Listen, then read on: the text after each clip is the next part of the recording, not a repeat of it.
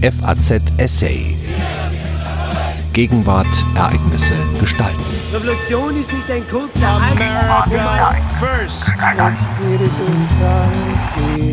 Ansteckende Freiheit.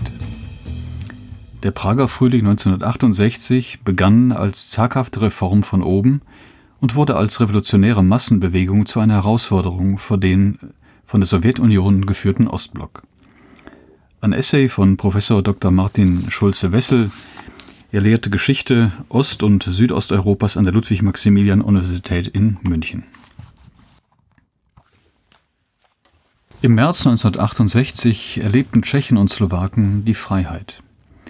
Sie schwammen auf einer Welle der massenhaften Trunkenheit von Demokratie, wie Czesmir Cisar, ein führender tschechoslowakischer Reformkommunist damals mit einer Mischung von Distanz und Sympathie bemerkte. Seit der Aufhebung der Zensur im Februar verdoppelten die Zeitungen ihre Auflagen und in Prag und Pressburg kamen Zehntausende Bürger in Versammlungen zusammen, um ihren Politikern Fragen zu stellen. Der atemberaubende Wandel signalisierte den Übergang von einer traumatisierenden Diktatur zu einem Leben in Selbstbestimmung.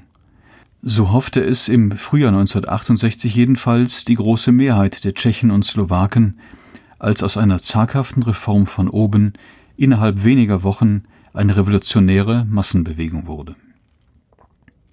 Die kommunistische Herrschaft in der Tschechoslowakei galt aus vielen Gründen als besonders stabil. Als Polen und Ungarn 1956 von Aufständen erschüttert wurden, blieb es in der Tschechoslowakei weitgehend ruhig. Anders als in Polen und Ungarn hatte sich dort die Kommunistische Partei nach dem Zweiten Weltkrieg großer Popularität erfreut. Im Widerstand gegen die deutsche Besatzung hatte sie nationales Prestige gewonnen. Ihr kam auch zugute, dass die Sowjetunion im Land hohes Ansehen genoss, weil sie sich nicht am Münchner Abkommen beteiligt hatte, in dem Hitler zusammen mit Mussolini und den Westmächten 1938 die Tschechoslowakei zerschlagen hatte. Das ermöglichte es den Kommunisten 1946 im tschechischen Landesteil freie Wahlen zu gewinnen, wovon ihre Schwesterparteien in Warschau, Budapest und Ostberlin nur träumen konnten. Gleichwohl schlug auch die kommunistische Partei der Tschechoslowakei, die KPC, 1948 den Weg der Diktatur ein. Ihr erster Sekretär und Staatspräsident Clement Gottwald etablierte eine stalinistische Ordnung, die im Vergleich mit den ostmitteleuropäischen Nachbarländern als besonders gewaltsam galt. Gottwald starb wie Stalin 1953. Sein Regime überdauerte jedoch die Entstalinisierung in der Sowjetunion. Noch 1955 wurde in Prag ein Stalin-Denkmal enthüllt.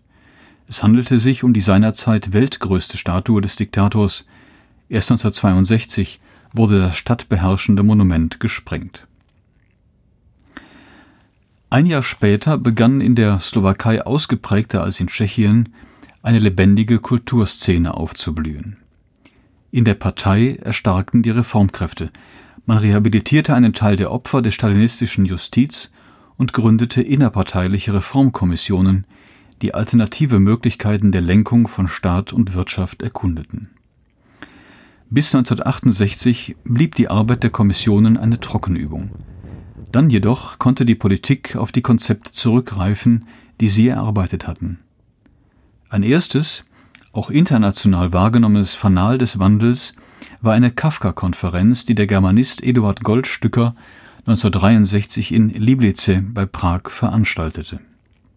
Franz Kafka galt nicht länger als bourgeois dekadenter Autor, der Prager Schriftsteller habe, so Goldstücker, auch in der sozialistischen Welt bei vielen Menschen ein brennendes Interesse geweckt, die in seinem Werk den Ausdruck ihrer Lebensgefühle gefunden hätten. Der sozialistische Realismus mit seinem bruchlosen, optimistischen Menschenbild dankte ab. Bis es fünf Jahre später zu einem Machtwechsel an der Spitze der Partei kam, rangen verschiedene Gruppen miteinander. Anhänger einer Wirtschaftsreform mit Protagonisten einer zentralen Planwirtschaft, slowakische Föderalisten mit Prager Zentralisten, Arbeiterfunktionäre mit den Befürwortern einer Öffnung der Partei gegenüber den Intellektuellen. Im Nachhinein drängt sich der Eindruck eines zielgerichteten innerparteilichen Reformprozesses auf. Tatsächlich aber waren die Jahre vor 1968 durch ein Hin und Her bestimmt. Einzelne Reformschritte, etwa die vorsichtige Dezentralisierung der Wirtschaftslenkung, nahm der amtierende Staats- und Parteichef Antonin Nowotny bald wieder zurück, obwohl er sich zuvor als Reformer in Szene gesetzt hatte. Ein Impuls von außen gab dem innerparteilichen Richtungsstreit Schwung.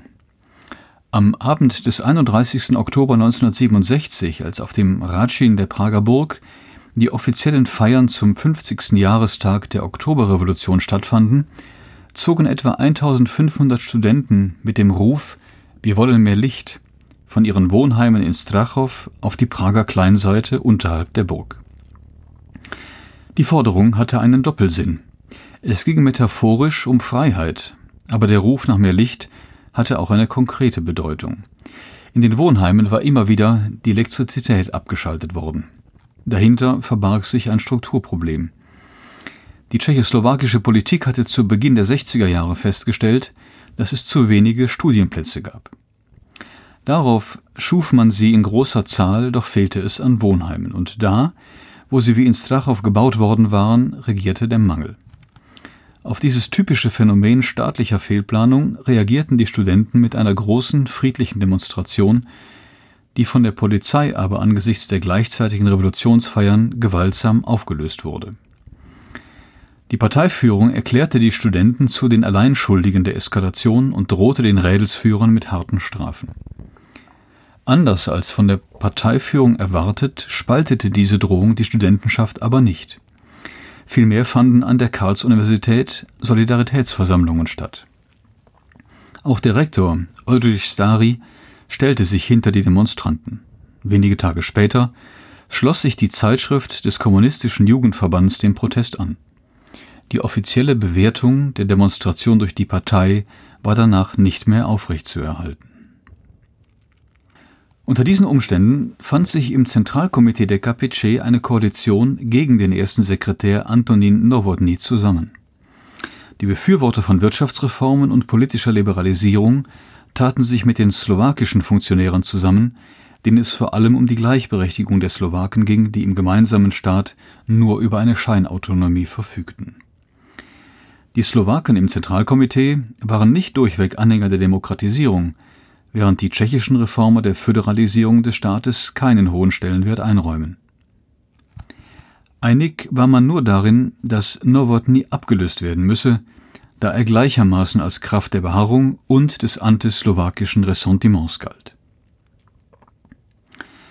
Die Wahl seines Nachfolgers folgte derselben Logik. Die profilierten tschechischen Reformpolitiker wie Otta Schick oder Oldrich Czernik galten den slowakischen Funktionären als Prager Zentralisten.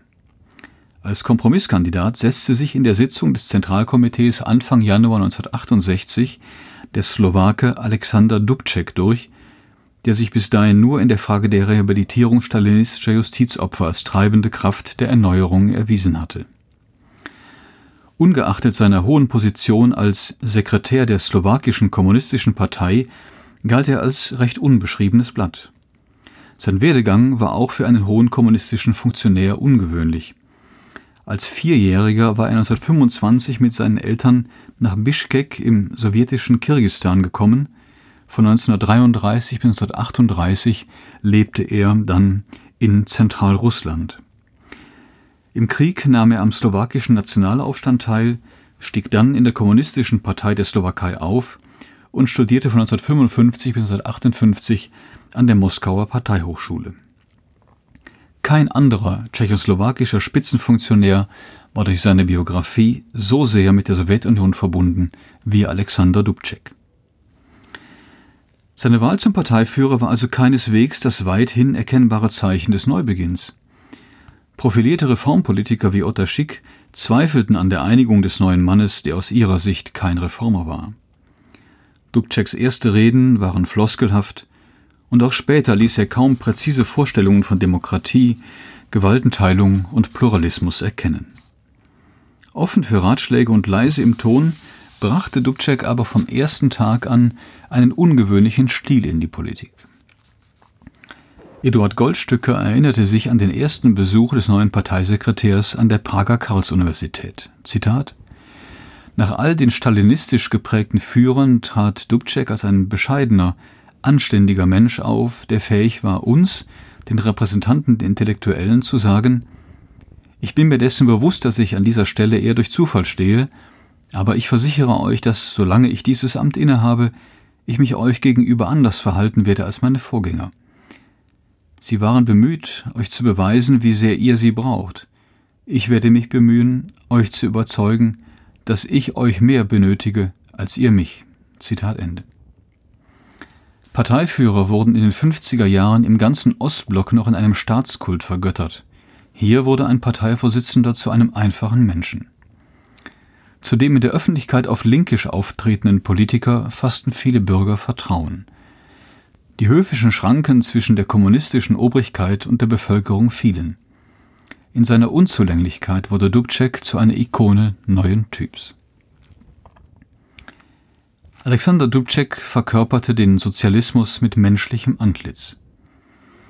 Diese Formel hatte der Philosoph Radovan Richter in einer genialen Eingebung für den Reformprozess des Prager Frühlings geprägt. Implizit stellte der Slogan die Entwicklung in der Tschechoslowakei in einen Gegensatz zu den Verhältnissen in den anderen Ostblockstaaten.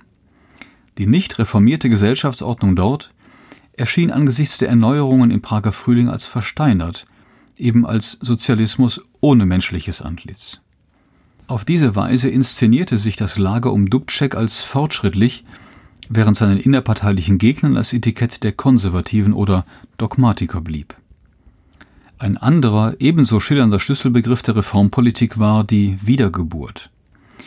Damit knüpfte der Prager Frühling an das nationale Erwachen im 19. Jahrhundert an, als Nationalbewegungen entstanden, die sich auf die sprachlichen und historischen Traditionen der von der Habsburger Monarchie beherrschten Völker besannen. So belebte man im Prager Frühling den zentralen Mythos der Tschechen und Slowaken. Zugleich erhielt der Begriff der Wiedergeburt den Anspruch, zu den unverfälschten Quellen des Marxismus zurückzukehren. Er brachte eine Sehnsucht nach einem reinen Sozialismus zum Ausdruck. Aus dieser Perspektive erschien die sowjetische Gesellschaftsordnung, ohne dass dies offen ausgesprochen wurde, als eine doktrinär und bürokratisch deformierte Variante des Sozialismus. Bedeutsam war vor allem, dass solche Formel den Prager Frühling nicht als eine ideologische Rechtsabweichung im Sozialismus, sondern als eine Rückkehr zu den marxistischen Ursprüngen erscheinen ließen. Darin lag ein begriffsstrategisches Kunststück der Prager Reformer, denn als Rechtsabweichung wären die Tage der Reform von Anfang an gezählt gewesen. Die sowjetische Führung indes registrierte diese Strategie von Anfang an genau und sammelte Material, um den Akteuren des Prager Frühlings Häresie nachzuweisen. Das war nicht sonderlich schwer, denn beim Prager Frühling handelte es sich keineswegs um ein Projekt aus einem Guss. Hinter der Fassade der angekündigten Erneuerung verbarg sich ein Laboratorium, in dem viele Experten an verschiedenen Synthesen arbeiteten und über die Rezepte stritten. Neben dem Philosophen Radovan Richter, der nach der Utopie für einen erneuerten Sozialismus suchte, gab auch der Ökonom Otaschik den Ton an, dem es vor allem um die Erhöhung der Wirtschaftsproduktivität ging. Sein Versprechen lautete, dass die Tschechoslowakei in drei Jahren das Wohlstandsniveau von Österreich erreichen könnte, wenn sie den Weg einschneidender Wirtschaftsreformen gehe. Dafür verlangte Schick einen Abschied von den egalitären Normen des Sozialismus und setzte im Aktionsprogramm der Kommunistischen Partei vom April 1968 einen Passus durch, der sich gegen Faulpelze und Schlamper im Produktionsprozess richtete. Die Reformpläne richteten sich vor allem gegen das unfähige Management in den Betrieben. Schick sah in einer umfassenden Arbeiterbeteiligung einen geeigneten Weg zu einer leistungsfähigen Wirtschaft.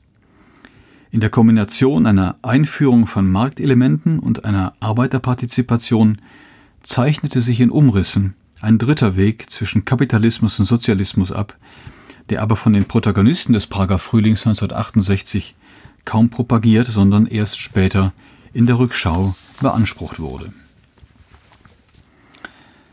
Auch die Geschichtsschreibung hat bisher vor allem den tastenden, unausgereiften Annäherungen zwischen dem sozialistischen und westlichen Gesellschaftsmodell die Bedeutung des Prager Frühlings gesucht.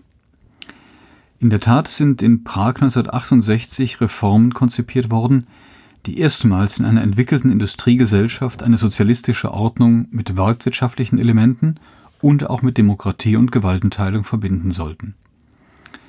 Zur Realisierung fehlte aber nicht nur die Zeit. Es gab auch unter den Reformern erhebliche Skepsis gegenüber einer konsequenten Demokratisierung, die auch die verbriefte führende Rolle der kommunistischen Partei beseitigt hätte. Die eigentliche Bedeutung des Prager Frühlings bestand jedoch nicht im Entwurf eines neuen Gesellschaftsmodells oder gar im Brückenbau zwischen Ost und West. Es ist bisher wenig bemerkt worden, dass die tschechoslowakische Öffentlichkeit 1968 geschichtlichen Themen mindestens ebenso viel Aufmerksamkeit schenkte wie den Projekten für eine Reform von Staat und Gesellschaft. Der Entwurf einer neuen Zukunft hing eng mit der Aufarbeitung der Vergangenheit zusammen. Der Prager Frühling schuf die Voraussetzungen für eine Reform auf breiter gesellschaftlicher Grundlage, indem er die tschechoslowakische Gesellschaft geschichtlich zunächst auf eine neue moralische Grundlage stellte. Darin beruhte seine eigentliche Leistung. Nach sehr vorsichtigen Anläufen in der ersten Hälfte der 60er Jahre rang sich die KPC jetzt dazu durch, ihre eigene Geschichte aufzuarbeiten und rehabilitierte ihre Justizopfer öffentlich. Die von der Zensur befreiten Zeitungen und Rundfunksender machten die Staatsverbrechen der Zeit zwischen 1948 und 1953, die Verfolgung Andersdenkender, die Unterdrückung vermeintlicher Klassenfeinde und die stalinistischen Schauprozesse weithin publik. Eine besondere Rolle spielte bei der Aufarbeitung der Vergangenheit der Schauprozess gegen kommunistische Spitzenfunktionäre wie Rudolf Slansky. Der einstige Generalsekretär war 1952 zusammen mit zwölf weiteren Genossen angeklagt worden, eine Verschwörung gegen die Partei geplant zu haben. Dabei war unübersehbar, dass sich der Schlag gegen jüdische Mitglieder der KPC richtete. In der Anklageschrift wurde anstelle der tschechischen oder slowakischen Staatsbürgerschaft ausdrücklich auf die jüdische Abstammung von elf Angeklagten hingewiesen. Mit dem Schauprozess beseitigte die Parteiführung um Clement Gottwald innerparteiliche Konkurrenten und entfachte zugleich einen Antisemitismus, der wenige Jahre nach der deutschen Herrschaft im Protektorat Böhmen und Mähren und im slowakischen Vasallenstaat selbst unter Kommunisten Anhänger fand. Mit diesen Justizverbrechen schloss die Führungsriege der KPC ein Band der Komplizenschaft. Zugleich schuf sie für antisemitisch eingestellte Bevölkerungsteile ein Angebot, sich mit den Kommunisten zu identifizieren. Diesen chauvinistischen Konsens der 50er Jahre kündigte der Prager Frühling mit der öffentlichen Rehabilitierung der damaligen Justizopfer demonstrativ auf. Dabei bekämpfte er offensiv die antisemitischen Ressentiments, welche in der stalinistischen Zeit in erheblichem Maß den Charakter einer stillen Übereinkunft zwischen Herrschern und Beherrschten angenommen hatten. Das ist vor allem im internationalen Vergleich beachtlich. Zur selben Zeit trat in Polen der Chef der Vereinigten Arbeiterpartei, Władysław Gomulka, zusammen mit Innenminister Mieczysław Mozar eine antizionistische Kampagne los, in deren Folge tausende Juden aus Polen emigrierten. Tschechoslowakische Reformkommunisten wie Josef Smrkowski hingegen setzten sich in Massenversammlungen leidenschaftlich dafür ein, den Antisemitismus zu überwinden. Das war ein Ausdruck des Humanismus, im Falle Smirkowskis aber auch der politischen Einsicht. Er selbst war Opfer der politischen Justiz, war gefoltert worden und jahrelang in Haft und kannte den Zusammenhang zwischen chauvinistischer Herrschaftslegitimation und Staatsverbrechen genau. Tatsächlich gelang es Politikern wie ihm, die untergründigen antisemitischen Strömungen, die auch in der Tschechoslowakei 1968 immer wieder erkennbar wurden, zurückzudrängen. Zugleich nahmen die Reformkräfte in der Tschechoslowakei einen Dialog mit anderen Opfergruppen der kommunistischen Herrschaft auf, etwa mit den Sozialdemokraten, die sich der Zwangsvereinigung mit der KPC verweigert hatten, oder mit den verfolgten Katholiken. Nur auf dieser Grundlage konnte die Politik des Prager Frühlings eine umfassende Reform von Staat und Gesellschaft in Angriff nehmen. Dazu allerdings blieb wenig Zeit. Seit Mai 1968 arbeitete die Sowjetunion zusammen mit ihren Verbündeten in Warschau und Ostberlin daran, den Reformkurs zu stoppen. Dabei spielte die Option der militärischen Intervention in den Beratungen der Verbündeten eine immer größere Rolle. Ihr wichtigstes Motiv war die Befürchtung, dass der Geist der Erneuerung auf die Nachbarstaaten der Tschechoslowakei übergreifen könnte. Polen wartet auf seinen Dubček, war aus dem Mund polnischer Studenten schon im März 1968 zu vernehmen. Wie in einem mittelalterlichen Häresieprozess bedurfte es eines rationalen Verfahrens der Anklage. Die Sowjetunion und ihre Verbündeten trugen unendlich viel Material zusammen, das belegen sollte, dass die Prager Führung keine bessere Variante des Sozialismus anstrebte, sondern sich der Konterrevolution verschrieben hatte. In mehreren Treffen konfrontierten sie die tschechoslowakische Parteiführung mit ihren Befunden und gaben ihr die Gelegenheit zur Stellungnahme und zum Widerruf. Immer deutlicher stellte sich für die tschechoslowakische Führung die Wahl zwischen zwei Optionen heraus die Reformen zu beenden oder, wie Smirkowski im Präsidium des Zentralkomitees schon Ende Juni voraussah, mit Panzern besetzt zu werden. Überrascht war dagegen der sowjetische Staats- und Parteichef Leonid Brezhnev, der mit dem weich erscheinenden Dubček einen paternalistischen Umgangston pflegte und ihm nicht zutraute, dem massiven Druck der Verbündeten zu widerstehen. Der Prager Frühling hatte auch die kommunistischen Spitzenfunktionäre in der Tschechoslowakei verändert.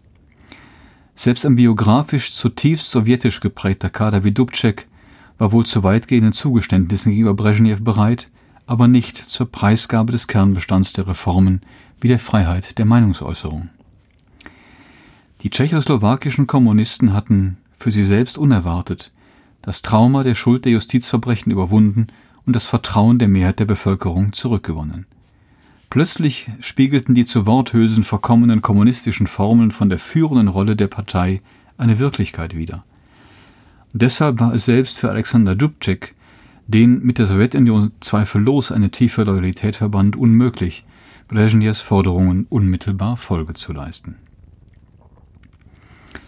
Erst nachdem etwa eine halbe Million Soldaten der Sowjetunion, Polens, Ungarns und Bulgariens in der Nacht zum 21. August 1968 in die Tschechoslowakei einmarschiert waren, gab Dubček seinen Widerstand auf. In Moskau unterzeichnete er zusammen mit fast der gesamten Parteiführung ein Protokoll, worin er sich verpflichtete, die Errungenschaften des Prager Frühlings für die Meinungs- und Versammlungsfreiheit zu beseitigen. Das Protokoll wurde auf Wunsch Dubčeks geheim gehalten. Für die Öffentlichkeit unterzeichnete man lediglich ein gemeinsames Kommuniqué, das die Normalisierung der Verhältnisse als Ziel ausgab und den Abzug der Besatzer in Aussicht stellte und stieß mit Champagner darauf an. Die Farce blieb der tschechoslowakischen Bevölkerung verborgen. Und so wurde die politische Führung bei ihrer Rückkehr in Prag begeistert begrüßt. Acht Monate etwa so lang wie der Prager Frühling selbst, dauerte nach der Okkupation der quälende Prozess der schrittweisen Zurücknahme von Freiheiten, die die Tschechen und Slowaken 1968 errungen hatten. Dubček wurde zu einer tragischen Figur. Er trug die politische Verantwortung für die Inhaftierung von Demonstranten, die mit seinem Namen auf den Lippen auf die Straße gegangen waren. Erst im April 1869 ersetzte ihn Gustav Husak als erster Sekretär der Kommunistischen Partei. Der neue Mann restaurierte gezielt das autoritäre Regime und bediente sich dabei auch antisemitischer Stimmungen, die im Prager Frühling vorübergehend zurückgedrängt worden waren. Ein Essay von Martin Schulze-Wessel Lehrstuhlinhaber für Geschichte Ost- und Südosteuropas an der Ludwig-Maximilians-Universität in München. FAZ Essay. Ereignisse gestalten.